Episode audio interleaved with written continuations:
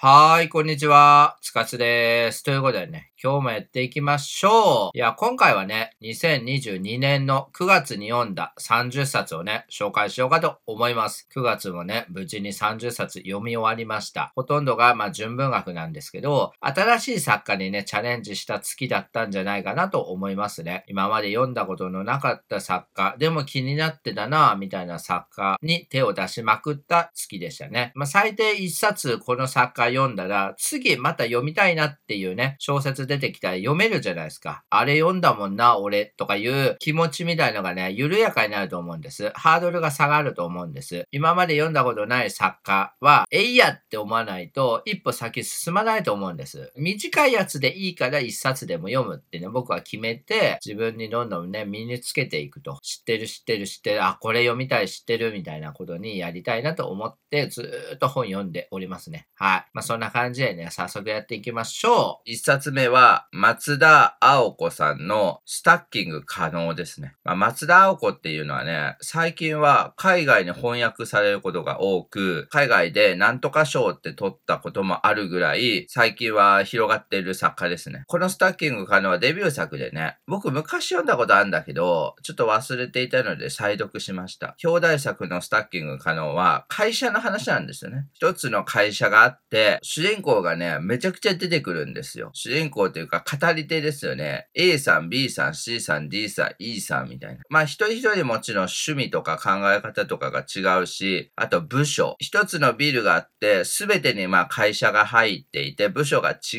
うんですけど、ほとんどのね、登場人物は、俺は社会に向いてないな、とか思うわけですよ。例えばね、一人、陰キャっていうか、あんまり人と交流するのが苦手な男の人がいた時に、休憩時間の時に一緒にご飯食べようぜとかなって、仕方ないからご飯食べてたら、だいたいね、上司のやつとかが、最近可愛い女いねとか言うわけですよ。もう一人ぐらいいて、なんとかっていう部署に来た、なんとかさん可愛いっすよとか言って、ああ、いいねとか言って、結婚したいねとかいう、まあ、ザ男みたいな会話するんですよ。で、そういうのが苦手なんだよね。その時の主人公は。で、こんなんも学校と一緒や、みたいな。会社まで来て学校と同じで、もう下ネタばっかり言ってんの嫌やん、とか思って。でもほとんどの男ってこういうことばっか言うんだよな、とか言って。俺社会に向いてないんだよな、とか言うんだけど、今度、女の話をしてた上司みたいのに視点が映る時あるんですね。それじゃその上司も、ああ、俺社会に向いてないな、とか思ったりするんですよね。じゃあ社会に向いてるやつって誰やれとかで思ったりするし、これ一応短編集だから、ウォータープルーフ嘘ばっかりっていうのがね、これ結構名作だと思うよ。女性のね、化粧品とかファッションとかを揶揄っ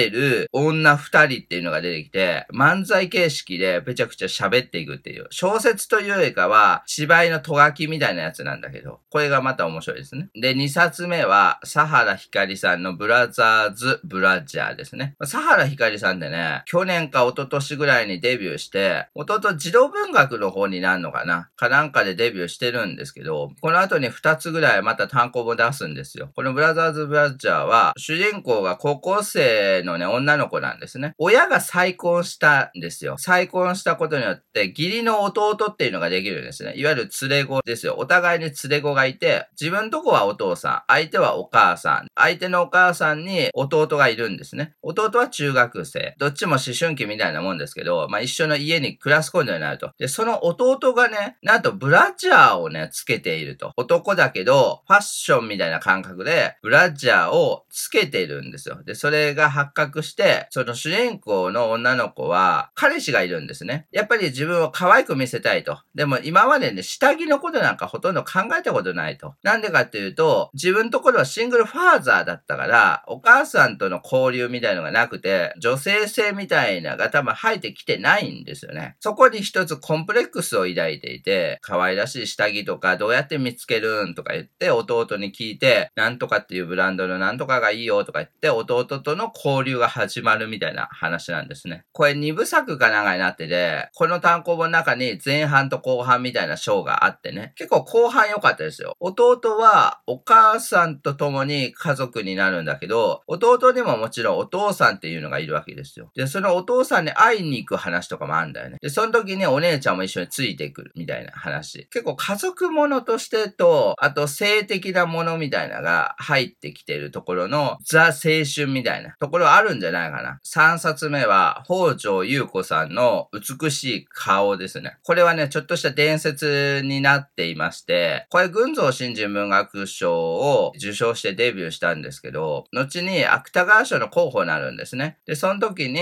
盗作騒ぎになったというね、話ですよ。これは震災の話なんですね。主人公の高校生の女の人が、いわゆる311と思われる大きな災害にね、巻き込まれて、その人は生き残ったんだけど、お母さんとお父さんとかはもういなくなっちゃったと。で、その時にマスコミがね、めちゃくちゃやってくると。避難所にマスコミがやってきて、いろいろ写真撮ったりとか、ビデオ撮ったりとかして、映像を残すと。その時に主人公は、一つの欠陥みたいのを抱えてるわけですよ。欠陥というか欠損というか、つまり両親も亡くなって、世界が全て変わってしまったと。で、自分をね、埋めていく作業として、そのマスコミにね、積極的に自分の顔を映して、かわいそうな自分を演じると。両親が亡くなって、まあ、亡くなってっていうか、行方不明ですから、いろんな避難所にね、探し回ってるんですよ。化粧とかをね、後々しまくって、自分を着飾ってマスコミに出やすくしたり、マスコミ関係者と結構仲良くなって、お母さんとか見つかったら連絡してくださいねとか言って向こうから言われたりとか、そういうストーリーみたいのを一個作るんですね。で僕はね、正直それでいいと思ってんだけど、どダメなのかな？結構近所のおばちゃんみたいな人ができて、あなたはそういうのやっちゃいけないのよとか言って、説教するシーンあるんですけど、僕はもういいと思うんだけどね。そういうやり方でしかこの人は自分のアイデンティティをね、修復できなかったんだろうって思うから、それは別に悪いことじゃないと思うんだけどね。だけど、このストーリーの中にある、いろんな描写とか、いろんな情景とかが、他の本からの引用があったらしくて、その引用をね、あんまりね、上げてなかったと。小説だからね、引用文とかつけることはないかもしれないけど、結構丸々だったと。そのまんまの情景とかを書かれてたと。で、それが後に問題になって盗作じゃないかみたいな話になったんですけど、だからこの小説の単行本で最後にね、後書きみたいな書いてて、後書きね、そういうね、いろんな経緯載ってたりするんですけど、個人的にはこれ好きでしたね。その引用とか盗作とかは、まあ別にしてね、僕ははその引用元とかあんまり知らないからわかんないけど、震災文学としてはやっぱり一つの形なんじゃないかなとは思いましたけどね。4冊目は、伊藤聖光さんの小説禁止令に賛同するという小説ですね。僕は伊藤聖光さんって好きでね、伊藤聖光って小説めちゃくちゃ出してんですけど、面白いんだよね。変わったことするっていう感じで、この小説禁止令に賛同するは、これね、近未来のね、ディストピア小説なんですね。2036年の話で、主人公がね、明らかに伊藤聖子なんですよ。まあ、2036年ですから、70何歳とかなってんだよね、伊藤聖子さんが。この時の日本っていうのは、もう日本じゃなくなっていて、アジア連合っていうのの属国みたいになってるんですよ。もう日本っていう言葉を使っちゃいけないってあって、この文章の中では日本ね、日本の日と本っていう漢字は黒塗りにされてるんですね。この時に、この国では小説禁止令というのが出ると。もう小説っていうのが流通していないと。で、この伊藤聖子に思われる主人公は、昔小説論みたいな書いて出版した時に、それがきっかけで逮捕されてしまって、現在刑務所みたいなとこに入ってんですね。だけど昔伊藤聖聖光さんはエッセイみたいなのも書いていたために、刑務所の中で読める安らかっていう冊子みたいなに寄稿することができるんですね。この小説っていうのは、主人公が書いたエッセイがいくつも載っているという形式なんですよ。最初は本当に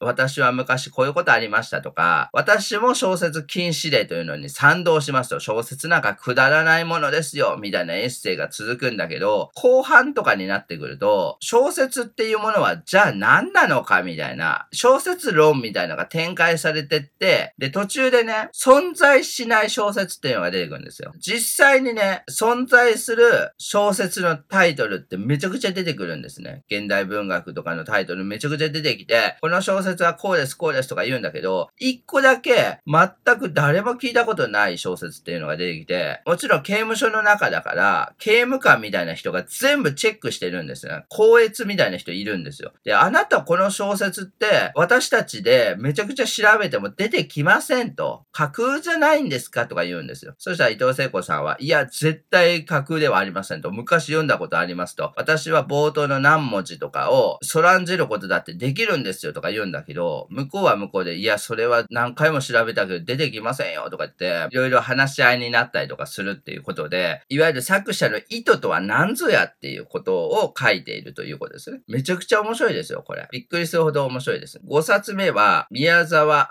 明夫さんのボブ・ディラングレイテストヒット第3週ですね。宮沢明夫さんね、先月か先々月ぐらいに亡くなられたんですよね。まだ若かったと思うんですけれども、この人は元々劇作家で、小説もね、いくつか書いていて、サーチエンジンシステムクラッシュっていうので、芥川賞の候補に一回なっていたりとかね。これはね、あるレコード屋さんの話なんですよ。911が起こる前ですよね、これね。アメリカで同時多発テロが起こる前に、歌舞伎町でね、ビルが火災したっていう実際の事件があるんですよ。で、何人も亡くなったっていう。僕もね、覚えてると思うんですけど、で、主人公はレコード屋をやってんですよ。で、歌舞伎町からね、歩いて何分とかのところであるんだけど、主人公はね、もう歌舞伎町には行かないと決めてると。なんか昔めっちゃ行きまくってたら喧嘩とかなりまくって結構酒癖が悪いと。だから歌舞伎町に行ったらやばいってことになって自分の中でも歌舞伎町は行かないと決めてんだけど、アルバイト君みたいなのもいるんですね。最初語り手はアルバイト君なんですよ。だけど途中で店主にね、変わったりとかするんだけど、アルバイト君がある日、もう朝の何時とかに店長から電話かかってきて、今から俺の店に来てくれよって言ってアルバイト君に言うんですよ。なんかちょっとした問題が起こったんだよって言って、緊急事態なんだ、早く来てくれないかって言ってアルバイト君がその店に行ったら、足からめちゃくちゃ血を出してる店長がね、横たわっていたと。死んではないんだけど、かなりグタグタになっていて、どうしたんですか店長？って言ったら、わかんねえんだよって言って、酒を飲んでるらしくて記憶喪失になってると。もう一人結構信頼できる男の人とかに言ったら、いや、それはもう病院行かない方がいいって言うんですよ。で、なんでかっていうと、その前日に、その歌舞伎町の火事が起こってて、もしかしたら店長が歌舞伎町のそのビルに放火したんじゃないかって言うんですよ。だから病院に行ったら、容疑者として捕まる可能性あるって言って、かくまおうっていうことになって、レコード屋から店長出さずに、ご飯とかをアルバイト君とかが運んで店長かくまうっていう話になってくるんですけど、本当に店長は歌舞伎町で放火をしたのかと。でも、店長は何年も歌舞伎町の方には行かないと決めていて、だから歌舞伎町の方で火災があっても違うんじゃないかっていう説もあるわけですよ。でも本人全く覚えてないからわかんないんだけどっていう話。それがずっと続いていくの。これなかなかね面白いし、あとね、返却っていう話が一個入っていて、これ図書館でね、31年前かなんかに借りた、ブローティガンのアメリカのマス釣りかなんかを返しに行くっていう話ね。31年前に借りてるから、明らか返却期限切れてんだけど、それを返しに行くよっていう話。面白かった。とても面白かった。で、6冊目は、海猫沢メロンさんの kidsfire.com ですね。いや、これね、前から気になってたんです。海猫沢メロンって元々 SF 出身だし、ゲームとかもね、作ってたんじゃなかったかな。なんかいろんなことやってる人なんだけど、これはね、講談社の群像に掲載なので、一応純文学なって、野間文芸新人賞かなんかの候補になってんじゃなかったかな。これはね、ストーリー言えば単純なんだけど、ホストの話なんですね。カリスマホスト白鳥カムイっていう人がいるんですよ。謎のね、ポジティブシンキングの持ち主で、で、ちょっと中二病みたいな入っていて、俺はすごいんだぜ、とかいうね、パターンですよ。いつもの通り、ホストからね、仕事終わりに帰ってきて、自宅に帰ってきた時に、マンションね、マンションの自分の部屋の前に赤ん坊がいると。ベビーカーに乗せられてるんですね。そこにはメッセージがあって、白鳥さん、あなたの子供ですよって書かれてるわけですよ。名前とか、で、あとお母さんは誰かとかも書かれてなくて、白鳥さんは最初、へえと思って、どうしたらええねんと思ったけど、なんか謎のポジティブシンキングだから、俺が育ててやんよとか言って育てようとするんですよ。だけど、子育てなんか初めてだし、ググったりするんだけど、あんまりピンとこないと。で、その時にね、知り合いにね、ネットに詳しいやつがいて、そいつに相談したら、クラウドファンディングで子育てしようよっていう話なんですよ。最初やってもね、全然客来ないって思ってるから、炎上商法を最初にして仕掛けて、めっちゃ有名にすると。自分の店を悪い意味でめちゃくちゃ有名にさせて、ちょっと怖いもの見たさっていうか変なもの見たさで来たような人たちを客にしてクラウドファンディングするという戦略を立てるんだけど、ここまではね、普通の話なんですよ。途中からね、この話ってバグってきて、荻上チキっているじゃないですか。荻上チキってラジオパーソナリティとか、あれ社会学とかやってんのかな有名な人いるじゃないですか。荻上チキに明らか名前が酷似したなんとかっていう人入れてくるんですよ。その人たちのララジオに主人公たちが呼ばれることなんですよ。炎上してるから。どうしてクラウドファンディングをすることになったんですかとか言って聞かれて、我々はこういう意図でやってますとか言うと、荻上チキも結構ね、いろいろ言ってくるわけですよ。人様のお金で子育てするのに罪悪感はありませんかとか言ったりとか、クラウドファンディングで育てるっていうその倫理的なこととしていいと思うんですかとか、一人で子育てしてるシングルマザーの人とかの気持ちはどう思いますかとか言うわけですよ。でも全部うまく主人公たちは返したりとか、主人公が言うには、アフリカとかのね、国で育っった子供たちに募金をすることはあると思うんですとか言って、募金することとクラウドファンディングは一緒なんじゃないですかと。アフリカはいいのになぜ日本はダメなんですかとか言って、結構論争になってくんですね。クラウドファンディングで子供を育てていくことに対してのメリットとデメリットみたいな話を永遠に後半やり続けるんですよ。あとこれもね、二部作になっていて、前半がそれなんだけど、後半が5年後かなんかの話で、最初は赤ん坊だった子がもう5歳かなんかになっていて、今どうなっているかと。クラウドファンディングの子育ては成功したのか失敗したのかっていうのが後半というか2部作目でわかるっていう話なんですよ。これ本当にね、すごい話で、極めて社会的な話なんじゃないかと思った。7冊目が松並太郎さんのよもぎ学園高等学校週休部というね、話ですね。これはね、松並さんのね、デビュー作になっていて、この中にはよもぎ学園高等学校週休部と廃車っっていうのが入ってるんですね。で、この廃車っていうのが文学界新人賞を取ってて、分断デビューということですね。よもぎ学園の方は芥川賞の候補にもなってます。主人公たちはもちろんサッカー部なんですけれども、サッカーの大会に出ると、サッカーの試合の映像がずっと流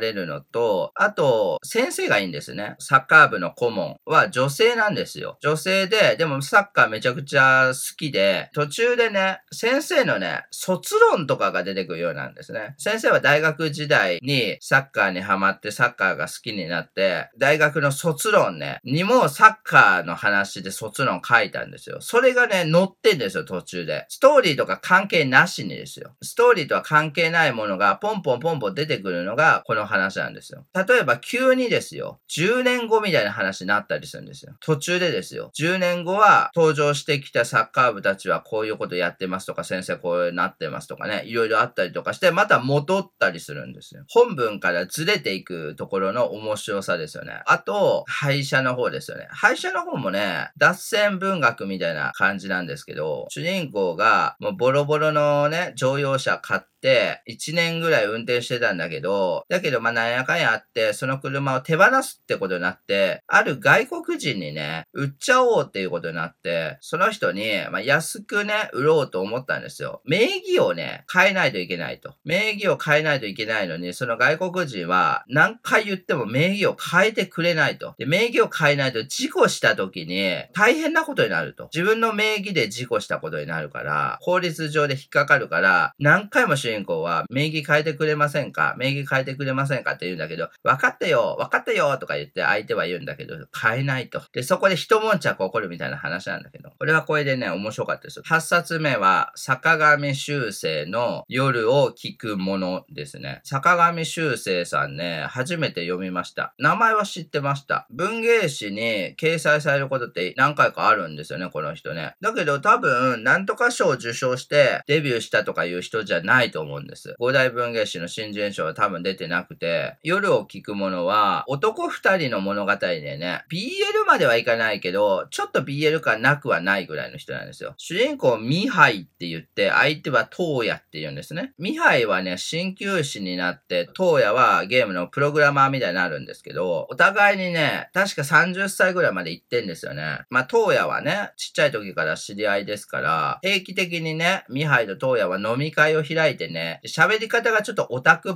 ぽいんですよね。なんとかですぞ、みたいな、なんか喋り方するんですよ。で、そうしたら、相手のトーヤが、彼女ができたと。三角関係みたいなんだよね。だから主人公はね、トーヤに対して、まあ、友情関係ぐらいはね、持ってると思うんです。性愛とかは多分ね、まだないと思うんだけど、ちょっと嫉妬しちゃうし、で、東野の恋人っていうのが、これややこしいんだけど、自分とこの新旧のね、お客さんで来るんですよ。お客さんだから知り合いではあるわけです。そうしたら、東野が実は、ちょっとうつ病みたいなかかっていて、毎回の飲み会では、うまくね、仕事できてるんだよ、とか言ったりするんですよ、東野が。へえ、そうなんだ、とか聞いてたんだけど、実は嘘っていうか、うまくいってなかったんですね。会社もなかなか行けてない。その恋人から、あんた友達だったらなんか聞いてるよねとか言われるんだけど、全然聞いてないと。で、俺にできることは何かって考えていくみたいな話。これもね、もう一つ中編が入っていて、パーフェクトスタイルっていうの入ってんだけど、個人的にはね、そっちの方が好きだったかもしれないね。なんか面白かった。独特な感じあってね、好きでしたね。9冊目はね、ベッド庄司さんのメタリックですね。これはね、1994年に発売なので、もうだいぶ昔ですよ。90年代の文学なんですけど、これ確か芥川賞の候補になったんじゃなかったかな。これでもね、ストーリーね、逆にシンプルなんですけど、主人公が2人いて、2人とも脳科学みたいなことをずっと勉強してる人なんですね。どっちも医者で、1人は研究者の方に行ったんですね、相手の方は。主人公の方は医療とかをいろいろやってたんだけど、脳に腫瘍ができちゃって、寿命がね、もうね、あと1年とか2年とかになっちゃうと。で、その主人公っていうのは昔から肉体的な欠損でコンプレックスを抱えていたと。この肉体があるから俺はうまくいってないんだとか言うわけ。若いんですよ。若いけども、肉体的にはもうダメになっちゃってて、で、その主人公が思うのは、体を捨てたいって言うんですね。いわゆる脳みそだけをね、培養器みたいなのに入れてね、肉体全部捨てて、神経と電気をつないで、ずーっとそれで生き続けたいって思う主人公の話。で、自分一人ではそんなこともちろんできないから、友達の同じ脳科学のね、研究者に頼んで、俺は寿命が少ないから、俺の遺言としてそういうことやってくれと。最初結構倫理的にそんなことやっちゃいけないだろうとか言ってんだけど、主人公たちはね、唯一の友達ぐらいの関係なんですね。結構親友関係なんですよ。だから親友の頼みだったらやるかとか言って、やっていくみたいな。だからちょっと SF みたいな入ってんだけど、90年代でね、なんか SF とね、純文学っていうのがね、混ざり始めてきてると思うんです。芥川賞の候補作の中でもそういうタイプの小説って増えてきていると思うんですね。別当庄司さんは元と新潮新人賞出身で、だけどそれ以降はね、正直書かれてないみたいで、本がね、これぐらいしかなくて、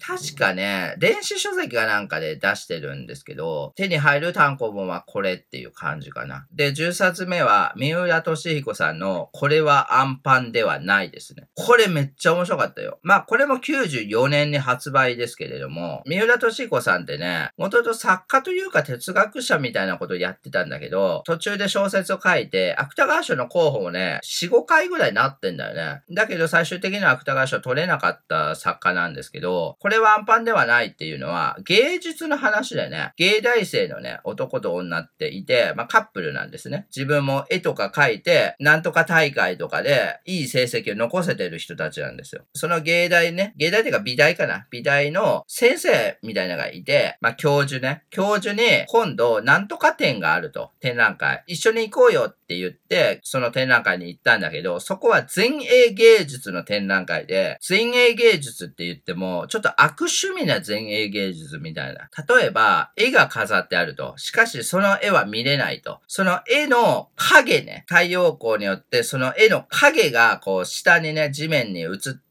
その影を見る絵とか、あとね、通路があって、通路の先に絵が飾ってあるんだけど、その通路のところにね、電流かなんかが走ってて、で、電流を踏むとね、もちろんビリビリビリってなって痛いと。だけど、その電流これないと絵が見れないと。これは電流込みの絵なんだっていう概念のね、コンセプチャルアートがあったりとか、主人公たちは常識人なんですよ。二人はね、常識人なんだけど、教授とか、もう一人案内役のね、美術館側の人がいて、その二人はね、もうちょっと行かれちゃってんですよ。芸術のために全てを捨てるみたいな、そういう人なんですね。その教授人は、もう何十年もかけて作った絵があると。それは自分の精液をキャンバスにバンバンバンバン出して、何十年もかけて、その精液の絵を完成させて、それが飾られてたりもするんですよ。これね、小説っていう手段を使わないと、変わりすぎて、実際にこんな展覧会ないだろみたいな、ドタバタコメディみたいな、をずー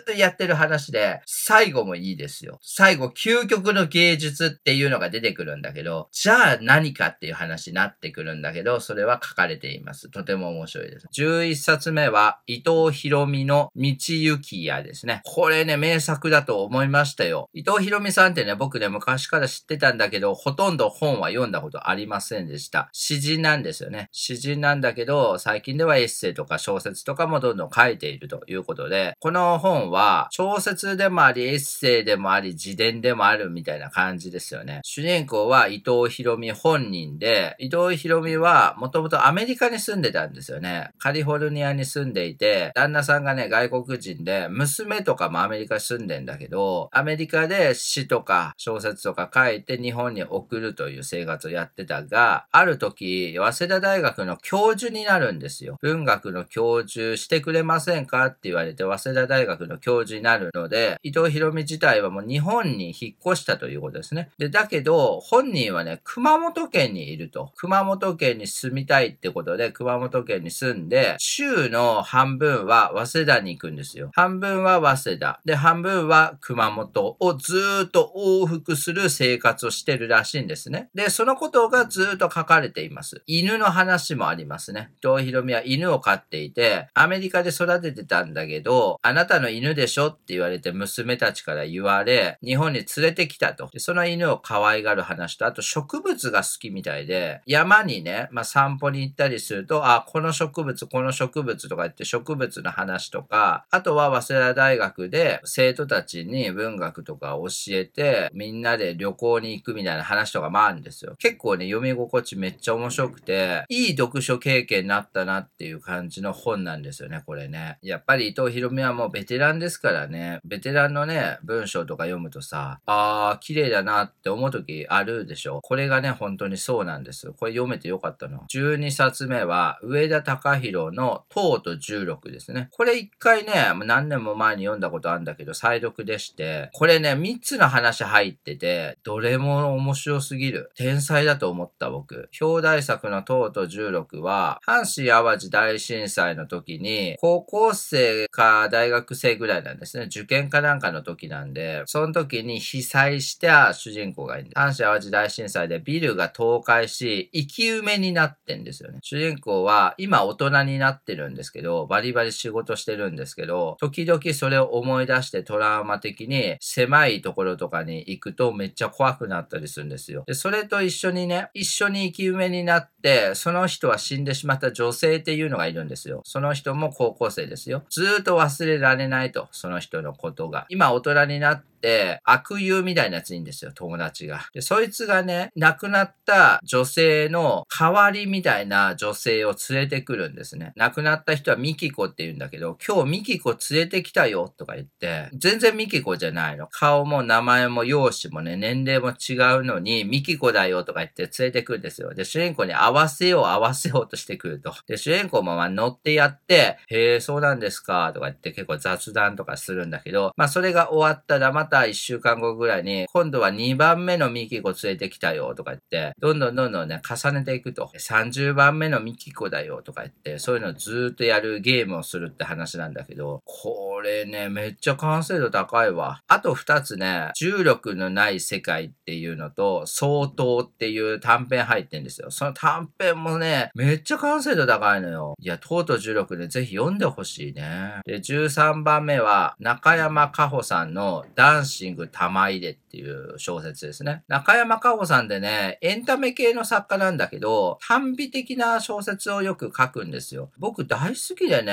中山かほさん。で、それの最新作、ダンシング玉入れは、宝塚の話なんですね。主人公がね、殺し屋でして、依頼を受けたら殺すと。主人公の名前、コリオ・レイナスっていうね。これはね、シェイクスピアから捉えてると。暗殺集団みたいのがいて、その組織のメンバーはみんな、シェイクスピアの人物物から名前取ってんですけど、コレオ・レイナスに今回来た依頼は、宝塚のね、男役を殺してくれと。めちゃくちゃ人気のある人なんですけど、その人殺してくれって言うんですね。で、分かったって言って、宝塚に来るんですけど、なんとそのコレオ・レイナスが宝塚にどんどんハマっていくってっていう小説なんですよ。だから宝塚の基礎知識みたいのを全部説明してくれるんですね。主人公は最初知識ゼロからどんどんどんどんプロになっていくわけで、塚ファンになっていくわけで、そうなってくると一個の矛盾が起こってきて、男役のね、大スターを自分が殺さなくちゃいけないと。もちろんその依頼が失敗すれば、自分の命が今度狙われる可能性があると。だけど自分は殺害対象をね、殺したくないと。どうする？どうする？って言って悩んでいくと。実に人間らしいね、人間の話なんですけど、タイトルのね、ダンシング玉入れっていうのは、宝塚ってね、運動会みたいなのが行われるらしいんです。その運動会で行われるダンシング玉入れっていうね、種目があるんですね。それがタイトルになってんだけど、宝塚の運動会ってね、なんと10年に1回しか行われないらしいんですよ。オリンピックでも4年に1回なわけですよ。だけど、宝塚の運動会は10年に1回と。だからタイミング的に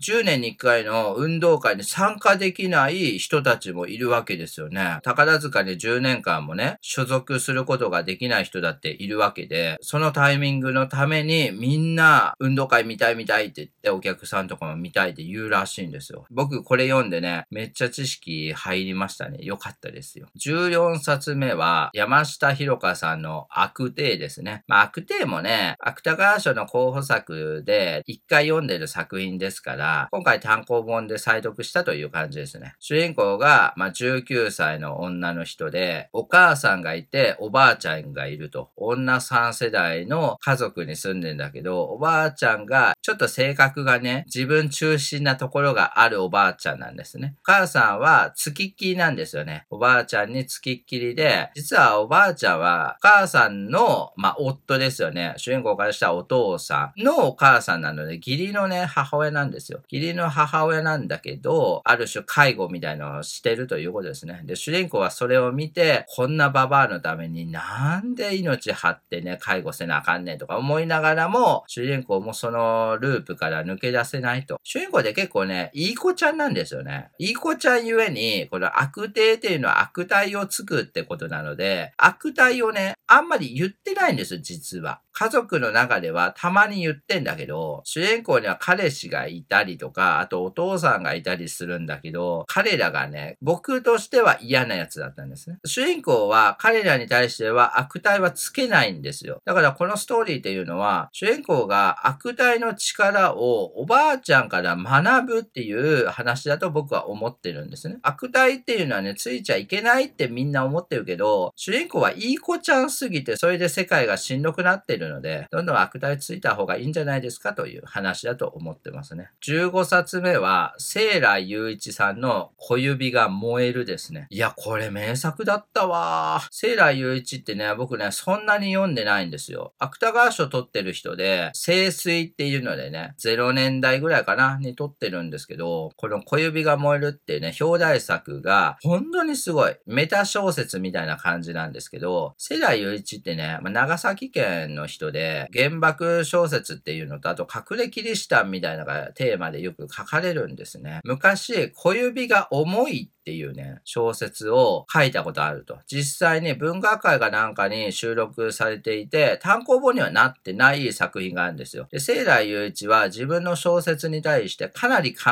える人らしく、あの小指が重いは自分の中ではそんなだったんだよなって言って書き換えたいなみたいなずっと気持ちがあるんですね。で、その時時に謎のね、出版社っていうところから電話がかかってきて、あなたの作品を本にしませんかっていうのをかかってくるんですよ。わかりましたって言って、その人と会ってね、なんかトカゲさんだったかな？変な名前の編集者が出てきて、小指が重いをね、ずっと思っているから、小指が重いを書き換えて単行本にしてください主人公が言うわけですよ。主人公はセイラ雄一ですよ、これね。だけど、その出版社って調べても全然出てこないと。マイナー出版社というよりかは存在そのものがないような出版社なんですね。本当に本にしてくれるのかなとか言ってセラユーチが思うんだけど、小指が重いのストーリーは、戦争に行ってね、第二次世界大戦で東南アジアの方に行って、銃で敵を撃つみたいな主人公たちがいるんだけど、もう舞台もバラバラになっちゃって、生き延びるためには、その辺にあるね、草とか食べないといけないと。もう食料がほとんどないと、飢餓が訪れてきていると。仲間たちが何人かいて、どうするどうするとか言って、なんとか生き延びるみたいな話なんですね。でそれも作中である程度書かれるんですよ。小指が重いのストーリーも、この小指が燃えるの中に出てきて、その主人公に自分がなりきったりするんですよ。セーラー雄一が。2層3層ぐらい小説の層みたいなのが、これは存在するんですけど、で、この中にね、林京子と石原慎太郎が出てくるんですよ。セーラー雄一が小説っていうのが売れた方がいいのかなとか言って、で、俺の小説ってあんまり売れねえんだけど、だから出版社とかから声かからないんだろうなとか思ってる主人公がいるんだけど、その時に、その時まだ生きていた石原慎太郎が出てくるんですよ。でも生き量みたいな感じで、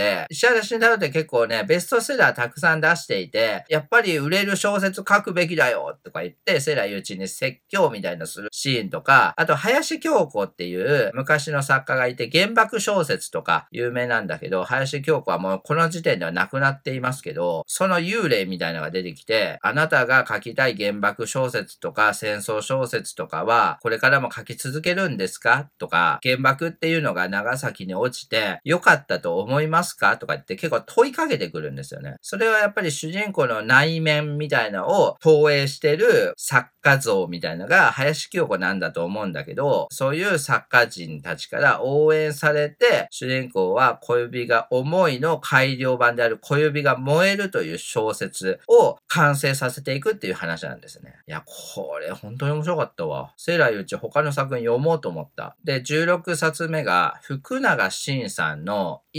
1111ですね。まあ、これね、僕3年前に YouTube の動画に感想動画って出したことあるんですよ。3年前に。福永慎っていう作家もね、変わった作家でね、僕全部読みたいとは思ってるんですけど、まあなかなか読めてないんですけど、この11111は対談形式の小説なんですね。つまり字の文というのがほとんどなくて、A さんと B さんっていうのが交互に喋り続ける対話劇なんですよね。しかも片っぽの人が A とかそうですねとかいう、いわゆる相槌ですよね。相槌しか打たないんですよ。で、もう一人が一方的にずーっと喋り続けるっていう、もうそういう小説なんですよ。しかもね、これね、何章かから成り立ってるんだけど、全部ね、繋がってくるんですよね。主人公とか対話相手っていうのは多分コロコロ変わってってるんじゃないかなとは思うんだけど、例えば不倫してる男みたいなのがいて、不倫っていうか奥さんが不倫してるのかな。で、奥さんと不倫相手で、どっかに旅行に行きましたみたいな話で、自分とこには赤ん坊だけが残されてて、赤ん坊と自分なんですね。他の話では、不倫相手と奥さんが車で旅行に行くみたいな話に、そっち側で語られるんですね。あなたたちは、もしかして心中をしようとしてるんじゃないですかとか言ったりするわけですよ。で、それは別の章からなってんのに繋がってくると。で、それが5つぐらい繋がってくるんだよね。それぞれ1つのストーリーがあるんだけど、それが全部実は繋がってたみたいな、ちょっと変わってる小説。これとても面白いですよ。で、17冊目が、後藤明生の新徳問答ですね。まあ、後藤明生ってさ、どうなんですか？皆さん。後藤明生もちょっと読んでみようと思ってさ、これは95年で最新作なのかな？後藤明生ってこのの後に、数年後ぐらいに亡くなるんですね。多分単行本では最新作かな。新徳問答っていうのは、これもね、後藤明生が主人公なんだよね。後藤明生ってもともと東京かなんかにいたんだけど、近畿大学かなんかのね、大阪にある大学の教授になることで、大阪にね、引っ越してくるんですよ。で、単身赴任かなんかで、大阪に住むってことになって、今まで大阪の街ってあんまり知らなかったけど、後藤明生は大阪をね、いろいろ散歩とかするのが好きだったらしくて、いろんなとこに行くっていう、だからこれはエッセイみたいなもんだけど、後藤明生が大阪で過ごした日々みたいなのが書かれる小説なんですね。この新徳問答っていうのは、新徳丸っていう人が昔いたと。これはね、農家狂言かなんかにもなっていて、いわゆるよろぼしっていうね、話があるんですよ。折口忍っていうね、人にも新徳丸っていう話あるんだけど、新徳丸っていうのは、目が見えなくなったんだけど、四天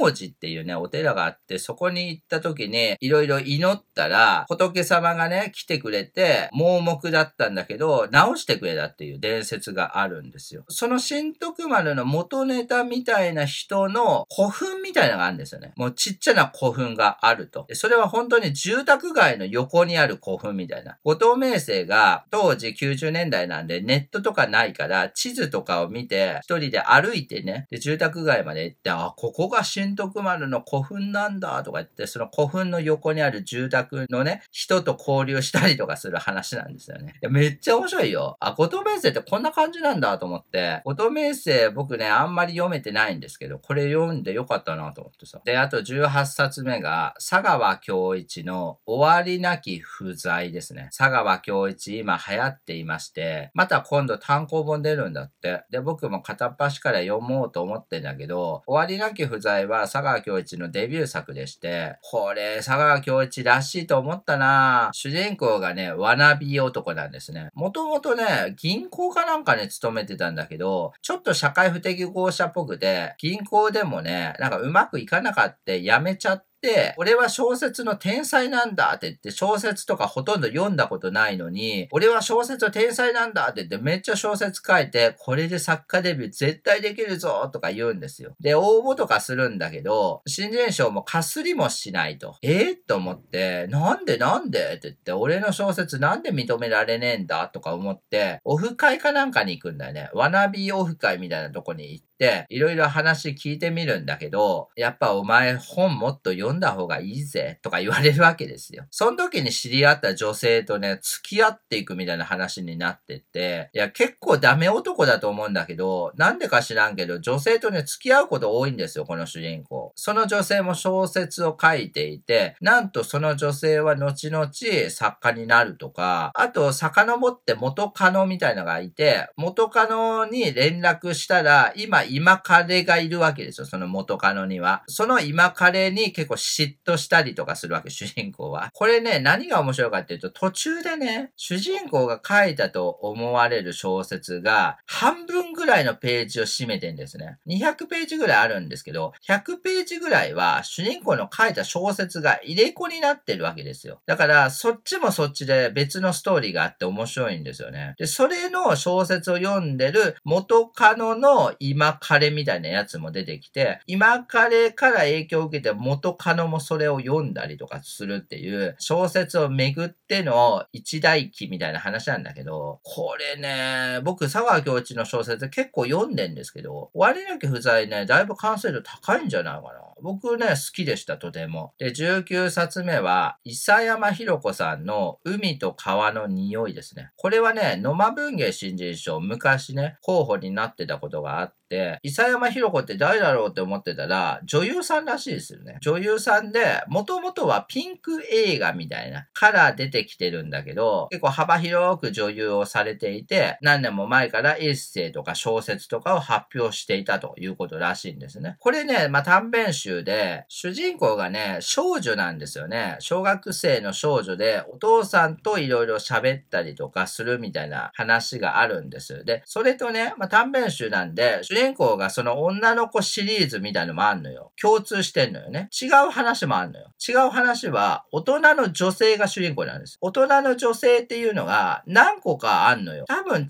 主人公な気もするんだけど、これ読み方によってはね、子供が大人になってると思うんですよね、おそらく。少女が大人になった時もストーリーがあると思うんです。で、あと、おそらく伊佐山弘子が主人公っぽいんだよね。なんでかというと、ピンク映画の話があるからですよ、一つの話に。伊佐山弘子っぽい主人公がデビュー作かなんかで出るわけですよ。面白いなって思ったエピソードは、主人公がね、まあ、撮影に行って、いろいろね、映像を撮るわけですよ。その時に下着姿かなんかになる時あるんですよ。例えば、赤い下着かなんかをね、着てたと。で、まだまだね、無名の女優だから、下着っていうのは自前のものを使ってたと。で、それで、撮影は1日で終わらないので、同じ流れのシーンだけけど、次の日に撮りますって言われた時に、次の日も撮影行ったら、自前の下着だったから、次の日違う下着を履いてきてしまってたんです。で、それで、連続したシーンだったから、赤い下着なのに、今は白い下着とかになってると、おかしいじゃないですか、映像の中で。だから監督にめっちゃ怒られるみたいなシーンあるんですよ。なるほどねって思うじゃないですか。でもそういうちょっとエロ系の話もあれば、少女の本当に純粋無垢の話とかも入っていて、いや結構ね、面白いと思った。独特の読み心地ありますよ。で、あとね、20冊目が、砂が朝彦の天使ですね。いや、砂が朝彦もね、僕ね、読んだことなかったんですよ。今、ちくま文庫かなんかで、砂が朝彦傑作選みたいな出てますよね。結構幻想系というか短美系の作家みたいですね。これはショートショートみたいなもんだね。短編集だけど、もっと短い2、ページで終わるような話がたくさん入っていると。この表題作天使だったら、まあ、天使のね、シリーズっていうのがあって、天使が出てくると実際に。とか、あと、ヴァンパイア、ドラクラ伯爵の話が多いですよね、これね。ドラクラってね、トランシルバニアっていうね、ところですよ。ルーマニアかなんかだけど、そこに日本人が行っ、て、虜になっちゃうみたいな話とかありますよね。ちょっとね、両性具有の感じがずっとある。よくイメージ的にはね、ドラクラっていうのがいた場合、女性とかをね、まあ、しもべにするっていうか、使いのものにしたりとかするね、まあ、魅力的っていうか魅了するみたいな、あると思うんだけど、結構概してこの話っていうのは、男が主人公で、天使の話もそうなんだけど、両性具有の天使みたいのが出てきて、男がハマっちゃうと。その肉体みたいなのにハマっちゃうみたいな話なんですよね。男にも好かれるし、女にも好かれると。そういうところがね、かなり多い、このストーリーは。で、あとなんか昔話みたいな話とかもあるんだよね。昔話で昔々あるところに国がありましたとか言って、その国がうんぬんかんぬんとか言って、なんか最終的にまた吸血鬼にね、たどり着いたりとかするんだよ。だからこの小説のタイトル、天使って言ってんだけど、吸血鬼でいいと思うんだけどね。21冊目は、高原栄里さんさんの不機嫌な姫とブルックナーダンですね。高原恵里さんはね、幻想とか短美とか、そういうのをよく書いていて、また今度、川出書房から新刊出すみたいなんですけど、それも読みたいんですけど、この不機嫌な姫とブルックナーダンは、ブルックナーっていうクラシックのね、作曲がいるんですよ。僕はクラシックは詳しくないけど、そういう人がいて、そういうコンサートがあると。現代日本でね。主人公が女の人で、これがいわゆる不機嫌な姫なんですけど、コンサート終わっ、、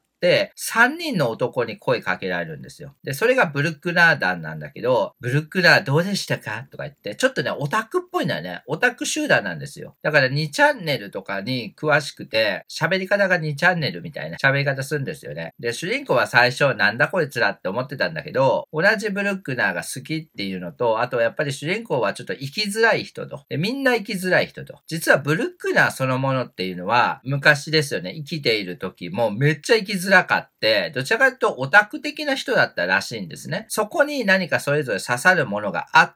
みんなでブルックラーの話をしていくみたいな。ブルックラー団では、ブルックラーのね、電気みたいなの書いてるんですよ。ネットで小説を発表してるんだけど、過去のブルックラーが当時にこうやって生きてきたと、不器用ながらに生きてきたみたいな小説も途中でたくさん入ってくるんですよ。僕もね、不器用に生きてるもんですから、陰キャラみたいな人たちが読むと刺さると思うんだよね、これね。陽キャより陰キャ小説って感じ。でもめっちゃ面白いからね、これ。22冊目が、岩木 k さんのさようならオレンジですね。これはね、太宰治賞って言って、千曲書房がやっている新人賞を取って、速攻で大江健三郎賞っていうのを取ってんですね。これね、前から読みたかってずっと思ってたんですけど、読めずにいたんだけど、今回読みました。これはね、舞台がオーストラリアなんですよね。で、主人公が2人いて、1人は日本人なんだけど、もう1人はアフリカの人なんですね。国まではね、書いてないと思うんだけど、アフリカで戦争が起こり、難民としてオーストラリアに来た人がいるんですよ。で、オーストラリアで、スーパーの中にある肉コーナーってあるじゃないですか。精肉コーナーね。で、そこで肉を切っていくっていう仕事やってんですよ。なんと、アフリカのその人は、英語がね、できないんですよね。文字というものも全くわからなくて、最初喋りにくかったんだけど、英語の教室みたいなのに通うんですよね。どんどんどんどん英語をマスターし、子供もいて、子供二人いて、シングルマザーでどんどん子供育てていくっていうのと、あと、日本人ね。日本人の人は、もともと日本に住んでたんだけど、旦那さんがいて、旦那が言語学かなんかの研究者で、オーストラリアに来てて、で、ついてきてるんですよね、主人公も。主人公も英語があんまり上手くないわけですよ。だから二人とも言語としては結構困難があるわけですよね。だけど、周りで友達がどんどんできてって、お互いに子供ができたりとかして、女性同士のつながりみたいなのができていくっていう、こういう話ってね、確かに日本の小説家ってあんまり書かないと思うんだよね。この岩木圭さんもね、オーストラリアに住んでるらしいんですよねやっぱりそう、海外の目が入らないと、こういう国際的な話ってあんまりないと思う。むしろ、新潮社のクレストブックスとか、僕もそんなに読んでるわけじゃないけど、海外文学にね、こういう話多いと思うんです。だからこれが日本人によって書かれた、日本語によって書かれたっていうので、かなり評価が高いという小説ですね。面白かったですよ、とても。あと23冊目は、年森明さんの NA ですね。これは何回も説明してますから、軽くね、説明すると、まあ、前回の芥川賞の候補作だったということですね。主人公は女子高生のまどか。女性と付き合っているということですね。女性と付き合ってんだけど、レズビアンじゃないと。親友関係みたいのが欲しいっていうので、まあ、親友以上みたいな感じなんだけど、相手に誤解されてるみたいで、相手のね、付き合ってる人は多分レズビアンなんだよね。だから、相手はレズビアンだけど、こっちはレズビアンじゃないから、結構祖母が起こって、大変なことになるっていう話と、あと主人公は生理が嫌でね、中中学校の時から生理を止めるためにダイエットしてると、過剰なダイエット。体重もね、低体重になっていて、見た目もね、ちょっと男子っぽいらしいんだよね。つまり女性ホルモンとかも多分ね、止まってんのかわかんないけど、女性の体つきみたいのしてないんですよね。本人はそれでいいと思ってるんだけど、周りの人たちから接触障害なんじゃないの？とか言われたりするわけですよ。だから微妙にね、周りが自分に思ってているキャラクター性と自分が自分に思ってるキャラクター性がずれちゃっていて、そこで苦労するっていう話なんですね。今時の話だし、芥川賞これ全然取れると僕は思ったんだけど、取りませんでしたけど、NA っていうのは該当なしっていう意味で、いわゆるカテゴリーエラーと捉えていいと思いますね。で、24冊目が山野辺太郎さんの孤島の平井人ですね。この小説は山野辺太郎さん2冊目の本で、1冊目がいつか深い穴に落ちるまでっていうので、文芸賞ですよね。川出書房がやってってる新人賞を取ってデビューと。で、今回が2冊目と。この小説ってね、あるね、自動車会社があって、そこに勤めている社会人の男性がいるんですよ。今自動車会社だけど、今度未来ね、未来の人間の移動っていうのは飛ぶことなんだっていうわけですよ。飛行という手段を極めたいと思うわけですね。で、そのために主人公は6つの風船をつけて、あるところからあるところまで風船で飛んでいくっていうね、実験を行うわけですよ。自動車会社の仲間たちとね、計画立てて、飛ぶのは主人公だけ。他の人は観察とか記録とかするんだけど、主人公がいざ飛んでいった時に、やっぱり風船なのでね、途中でバーンって割れちゃうわけです。で、わーって言って落ちた時に、そこは島だったと。そこは北硫黄島っていう島なんですよ。硫黄島の北にあると。そこの島は無人島と言われてんだけど、実は無人島じゃなくて人が住んでいて、我々は日本から独立したんだって言うんですよ。独自の国の名前もあるって言うんですね。で主人公がそこで最初スパイだと思われて捕まっちゃうんですよ。最初は牢獄に入ってたんだけど、結構自由な時間とかもできて、その島で生きるか、もしくは日本に帰るかの選択肢って後に出てくるわけですよ。で、主人公どうしようかなって考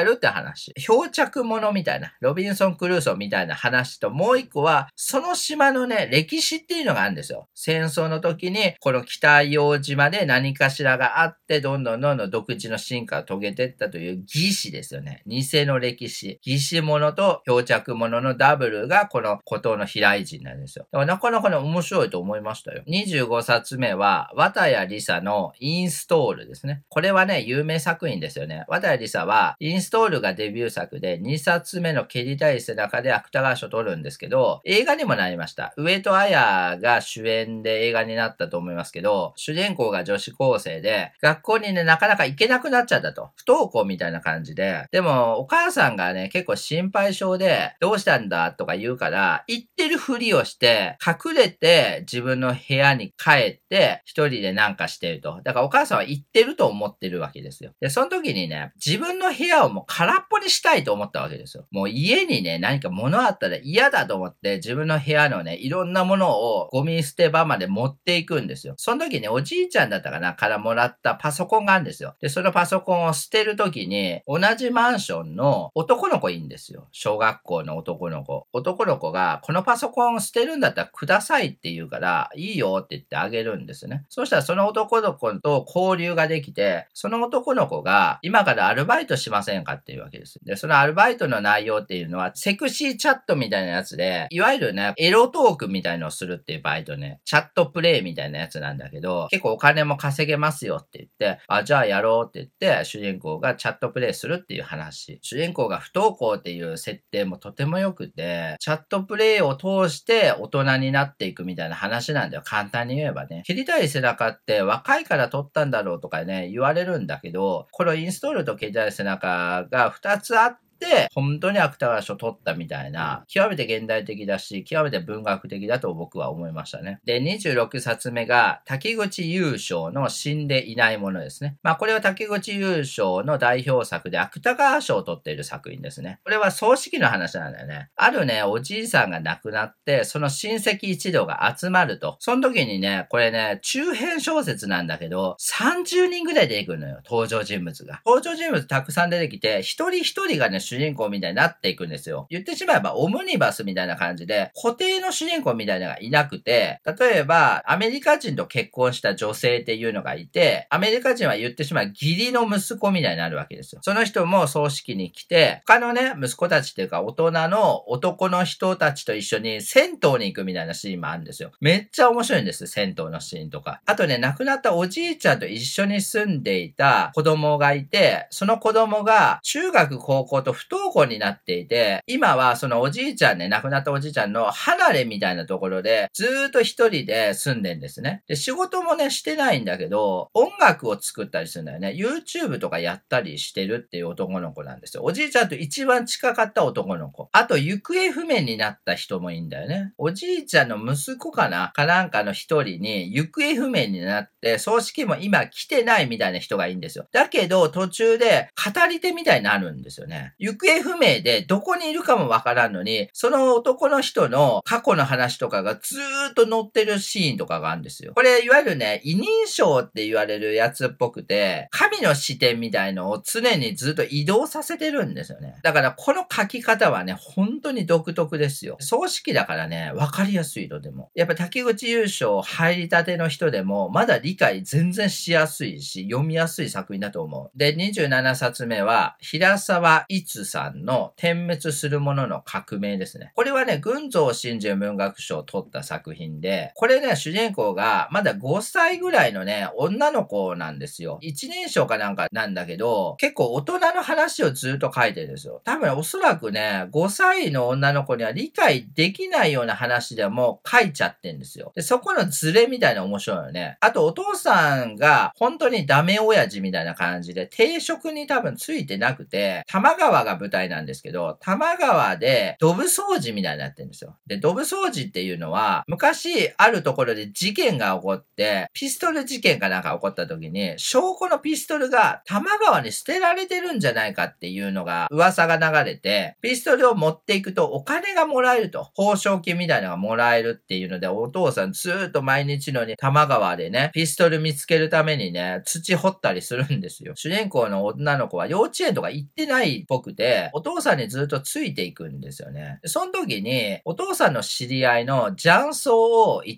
んでいる女の人みたいなのが出てきたりとか、あと恋愛っていう、カタカナで恋愛っていう、まああだ名ですけど、大学生のね、最近失恋した人みたいなのが、愉快な仲間たちと一緒にね、玉川で雑談するっていう話なんですけど、結構みんなね、大人の話するんですよ。大人っていうかちょっとゲビた話ですよね。お父さんなんか土掘ってたら、コンドームが出てきたぜとか言って、女の子に見せたりするわけですよ。女の子コンドームなんか知らないからさ、何それとかも言わないんだよね。女の子っていうのはあんまり会話に参加してないんですよね。だけど語り手として彼らを客観的に見て語りをするっていう立場なんですよね。最後よかったね。女の子って5歳だからさ、まだね、自我とかがそんなにないんですよね。作中の中でも会話とかしないけど、最後の最後、そういう自分自身について言及するシーンがあるんですよ。そこがとても良かった。僕は好きでしたよ、これ。28冊目が島口大輝の遠い指先が触れてですね。これは島口大輝の3冊目になりますね。島口大輝は鳥が僕らは祈りっていうので、群像新人文学賞取ってデビューと。2冊目のオンザプラネットっていうので、芥川賞の工作。で、今回は3冊目になるということですね。島口大輝ってね、テーマ的にはね、自分の記憶とか自我とかをずっとと疑問視してるんですよね。で、今回遠い指先が触れてもそうで、主人公が男の人で銀行に勤めてるんだけど、銀行にやってきた女の人がいて、あんた私のこと覚えてるっていうわけですよ。主人公は、実は昔施設で育てられたと。その施設に一緒にいたのが私だっていうわけです、女の人。だけど全く覚えてないっていうんですね、男の人はね。女の人は、男の人に、実は私たち、記憶を消されているのよっていうわけですよ。へえ？と思うわけ、男の人は。記憶が消されてるって言って、どんなファンタジーやねんと思うんだけど、女の人の話を聞いてみると、世の中に記憶を消して、その記憶を取り出してデータ化する機械っていうか、組織みたいのがあると。昔いた施設のね、施設長みたいな人が連絡くれて、そういうことあったんですよ、みたいなことがあったから女の人は知って、それを今男の人に伝えてると。で、この二人はどんどんどんどんね、男とと女の関係になっていくんですね。で、どっかのタイミングで、その記憶を消して盗めるみたいな人が分かってくるんですね。なんとかっていう男の人が何かを知ってるらしいと。で、二人で会いに行こうっていう話なんですよ。これね、めっちゃ良かったですよ。文学的な実験めちゃくちゃしていて、男の人と女の人は途中で合体みたいなするわけ。合体っていうのは、そう、性的な合体もあるけれども、語りですよね。最初、男の人の一人称で語られてるのに、女の人の一人称にもなるわけですよ。で、交互になるのかなと思ったら、僕は彼女をそこに連れてったが、私はそこがとても気に入った、みたいな文章なんですよ。これね、一文の中に主語が二つ入っていて、僕っていう主語と私っていう主語が出てくるんですね。こんな文章って世の中に絶対存在ししないでしょつまり一人称っていうのが二つ混ざったみたいな、何人称になるか知らないけど、究極一人称みたいになるわけですよ。そういう文章がずーっと続く時あるんですよ。こことてもすごいなって思ったわけ。島口さんの次回作。僕は本当にね、早く読みたい。で、29冊目が、片岡義雄さんの窓の外を見てくださいですね。片岡義雄ってさ、僕ね、読んだことなかったんですよ。片岡義雄っていうのは70年代ぐらいにデビューして、最初エンタメ系でね、角川文庫とかでよくよく本出してたんですけど、最近は文芸誌とかで掲載多くなってきて、この窓の外を見てくださいは、群像に掲載ですよね、講談社ね。これとても良かったわ。本当に面白かった。主人公が作家なんですよね。で、新人作家。次の短編集を作りたいと思っていて、短編のネタを今考えてるところなんですね。その時に、昔の知り合いのね、3人の女性っていうのがいて、広島の方だったかな。西日本の方に彼女らは住んでいるので、車でね、会いに行くっていうところなんですよ。会いに行くのは小説のネタになるんじゃないかっていうので会いに行くんですね。そこで主人公と、まあ、3人の女の人との交流みたいのがあるっていう話がまずあるんですよ。次の話がすごくて、ベテラン作家と対談をしませんかって言って編集者が連絡来て、ベテラン作家とね、対談するんですよ、主人公が。まあ作家とはこういう問題をとか小説書くときにこういう問題をとか言うんだけど、仮に小説を書くとしたらとか言って、ベテラン作家がこういう小説がいいよねとか言って、口頭でね、自分の考えてるあらすじとかバーバー言っていくから、主人公も、あ、そこはそうした方がやっぱりいいですよねとか言って、二人で小説の話を言っていく。その小説の中身も面白いわけ。対談の中で小説を言うっていうことをやるわけです。作中作とかは結構ね、いろんな小説にあると思うんだけど、作中対談みたいなことをやってっていうことなんだよね。で、それを踏まえ、最初の話を踏まえ、主人公は次どういう話書こうかとか考えていくときに、そうだって言って、すべてのものを、これまで小説としてね、書かれてきたもの、我々読者が読んできたものを、一つのものにまとめればいいんだって言い出すわけですよ。だから、これね、何層にも小説があって、て、小説のことを喋ってる主人公の小説を我々読者が読んでるみたいな、メタフィクションっていうかメタ小説みたいになってんだけど、片岡義雄ってすげえと思ったし、50年ぐらい小説書いてんだよね、片岡義雄。これが50年のベテランの書く小説なんだと思うと、やっぱりすげえわって思ったわ。で、最後、30冊目のいい音読さんの死にたくなった電話してですね。まあ、これはいい音読のデビュー作、文芸賞ですよね。いい音読さんは今まで5作書いていて、僕はそのうちの4冊まで読みました。あと1冊だけ読んでないんで、それまた読みたいと思うんですけど、主人公が大学受験で勉強してる男の人で、二浪かなんかしてて、20何歳とかなんだよね。だけど、受験勉強頑張るぞっていう人で、元気じゃないわけですよ。居酒屋でバイトしてんだけど、バイト先の人たちと、あるキャバクラに行くことになったと。その時に、初見っていいうね、女の人がいるの、キャバ嬢が。で、そのキャバ嬢が、なんか知らんけど、主人公のことがね、好きになったと。惚れたって言うんですよ。主人公は最初、なんじゃこいつって思ったわけ。出会いっていうか、キャバクラの最初のね、ところがずっと笑うんですよね。その初見が自分のことを見て、ケラケラ笑うわけですよ。で、なんで笑ってんねんとか言うわけ。で、これ舞台がね、大阪っていうのが良くて、登場人物たちはみんな大阪弁で喋るんですよね。最初ちょっと不思議ちゃんかなと思うわけよ、主人公も。だけど、連絡来てね、すぐね。で、私たち付き合いましょうよとか言って付き合うわけ。で、主人公は受験勉強が主なわけですよね。勉強をね、ずーっとするんだけど、そこで初見とのね、まあ、恋愛関係になって、ぐちゃぐちゃになるわけですよ。つまり、すぐ初見の家に行って、そういう行為をしたりとかするわけですよね。勉強にちょっと集中できなくなってくるわけですよ、主人公。溺れていくわけですよ。初見って、ちょっとね、おかしなやつっぽくて、いわゆるメンヘラっぽいんだけど、一回初見の部屋にね、行ったら、本棚があって、拷問とか、サイコパスとか、そういう本ばっかりね、本棚に入ってんですよ。初見もそういうのがめっちゃ好きで、主人公とイチャイチャしてる時も、すぐに死体の話とか、拷問の話とかするんですよ。つまりこれね、ダメな恋愛なんだよね。ダメな恋愛をずっと書いてるっていう。で、僕、これ好きなんだよ、ダメな恋愛。くだらない恋愛とかさ、腐った恋愛みたいなさ、僕大好きで。しかもね、これ、いい読読さんってね、さっき言ったように5作品書いてんだけど、大体腐った恋愛とかの話するんですよ。人間関係の汚らさみたいなのをずーっとやってんですよ。いい音読ワールドだよね。本当に僕好きになっちゃった。もう紹介しまくりたいもん。そんな感じでね、今回は2022年の9月に読んだ30冊を紹介してきました。9月もね、無事読んで、今度は10月があるわけですよ。10月に30冊読み終わると、なんと1年間毎月30冊読み続けられたという事実が残るんですね。なので10月までは最低ね、それやりたいと思ってるんですね。僕は買ってきた本とかはよく紹介するんですけど、この1年間は読んできた本もめっちゃ紹介しました。それはとても嬉しい。僕は3年間 YouTube やってますけど、この1年間だけは読量本紹介に力を入れたと言ってもいいんじゃないかなと思いますね。はい。まあ頑張っていきますんで、どうぞよろしくお願いします。まあそんな感じでね、今回は終わります。高評価、コメント、チャンネル登録ね、どうぞよろしくお願いします。ではでは、つかちゃんでした。バイバイ。